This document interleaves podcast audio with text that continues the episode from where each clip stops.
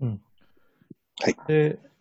大事だと思ったのは、その、大目的から始めるにしても、小目的から始めるにしても、まあ、この本で言うところのナラナラティブ、その、物語として語れないと、えーまあ、外の人を巻き込んで大きくできないよねっていうことは、まあ、どっちから始めるにしても言えることかなと思ってますと。で、そういう意味では、えっと、最後のポイントで、歴史的構想力とあって、そのナラティブを物語化していくためには、まあ、過去の経験、えーをおどのようにこう振り返るかっていう観点っていうのは、まあ、押さえておくべきポイントかなということで、えー捉えてますと。で、この辺のその歴史的構想力っていうことに関して、なんかこう、ナラティブ、うこういうふうに言えるんじゃないっていうのがあれば、ぜひお願いします。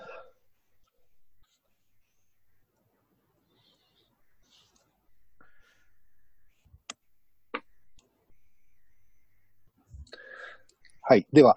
あのーまあ、歴史的、まあ、要は過去を振り返るかどうかっていった観点で話をすると、まあ、意識してるかどうかは別としても、まあ、当然、過去のことは、あの、我々は学んで、え何らかの形で学んでたりすると思うんですね。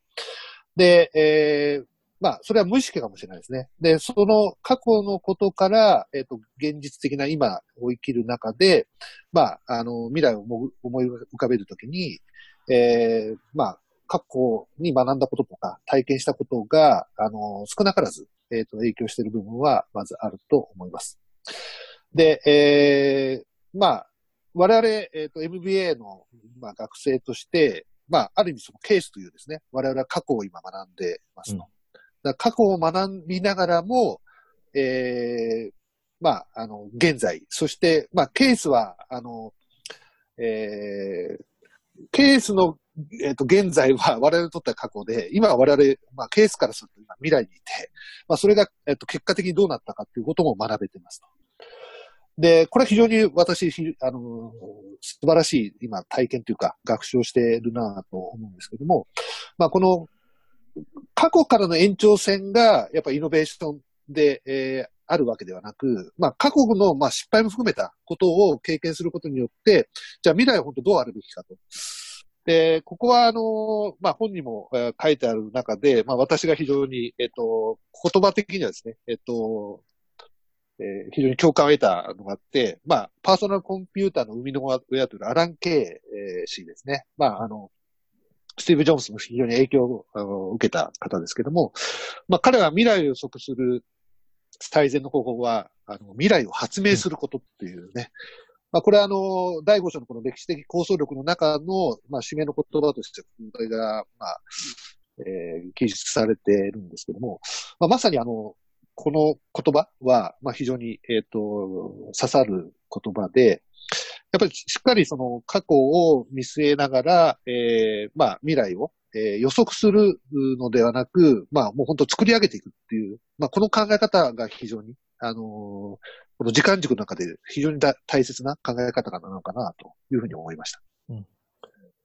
あの、この本の中でもその想像力っていうのが何かっていう時に、えっと、まあ、その過去から現在、そして未来っていうのを、あの、まあ、見渡して考えられるっていうこととして、まあ、えっと、歴史的構想力というのが、まあ、書かれて、197ページにも、まあ、書かれています。で、あの、さっきそのケースで私たちが訓練していることっていうお話では、そのケースではこう意味のあるファクトだったり、あの、そんなに実は意味のないファクトだったりって、これたくさん散りばめられてるけれども、私たちはその中で意味のあるファクトを抽出して、で、それでこの企業は今こうなってるよねって、じゃあ未来はこうどうなってたらいいだろうかとか、えそういうことをこう考えるっていう作業をしていると私は理解しているので、まあそういう意味ではやっぱりこう過去をあの、実際にあの、えー振り返っていくっていうことはとても重要なことなのかなというふうに理解しました。結構、その、難しいのは、最初の、その、構想力って何ぞやっていう話をしたときに、存在、ここの本にも書いてあるので、存在しないものを存在させる力っていうありましたと。過去から学びすぎるのも、もしかしたら弊害を生むかもしれません。だけど、星座さんおっしゃったように、その、まあ、我々ケーススタディで学んでますけど、その、まあ、過去あった事例の中で、ここはいい、ここは良くないっていうのを取捨選択して、えーここっていいから、その未来に取り入れたらいいんじゃないかっていうことで、まあ、その全部が全部丸々こうパクるんではなくて、取捨選択しながら活かせるところを活かしていきましょうっていう、まあ、こんなイメージかなというふうに私は捉えてまして、どうですか、佐藤さん。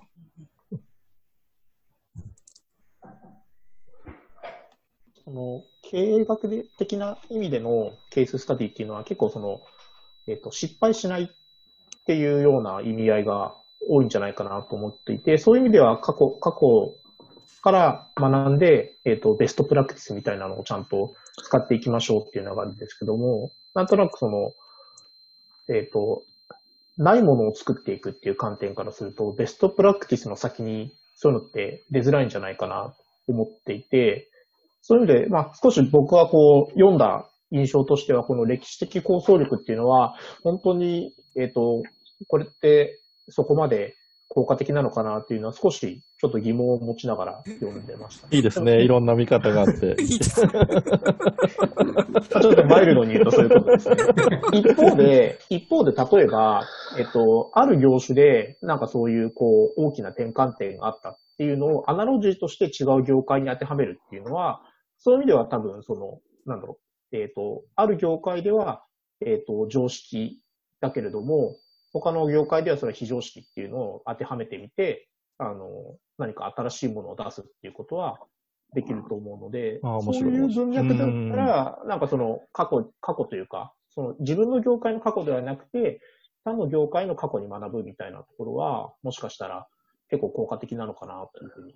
思いましたね。面白いですね。こう、ある業界では当たり前えーなんだけど、他の業界から取り入れることによって、当たり前じゃないことを、まあ、イメージしやすくなるっていう。まあ、それが当たるかどうかわかんないけれども、違うやり方っていうのを他からの業界とかからこう持ってくるっていうのは、まあ、やりやすいかもしれないですね。うん。はい。割と結構ポイントの議論ができたと思うので、そろそろまとめに入ろうかと思いますが、なんか言いわ言い忘れたこと、これだけはっていうことありますか？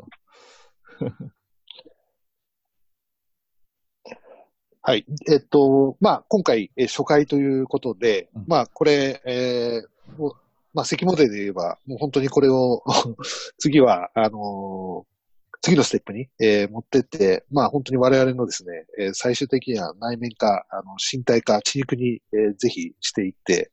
まあ、そこからなんか新たなものが生み出されると、まあ、非常に有意義な、あのー討議になっていくのかなというふうに感じております。ありがとうございます。うんはい。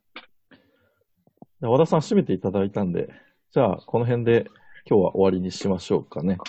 はい。はい。はい。お疲れ様でした、皆さん。はありありがとうございありがとうございお疲れ様でした。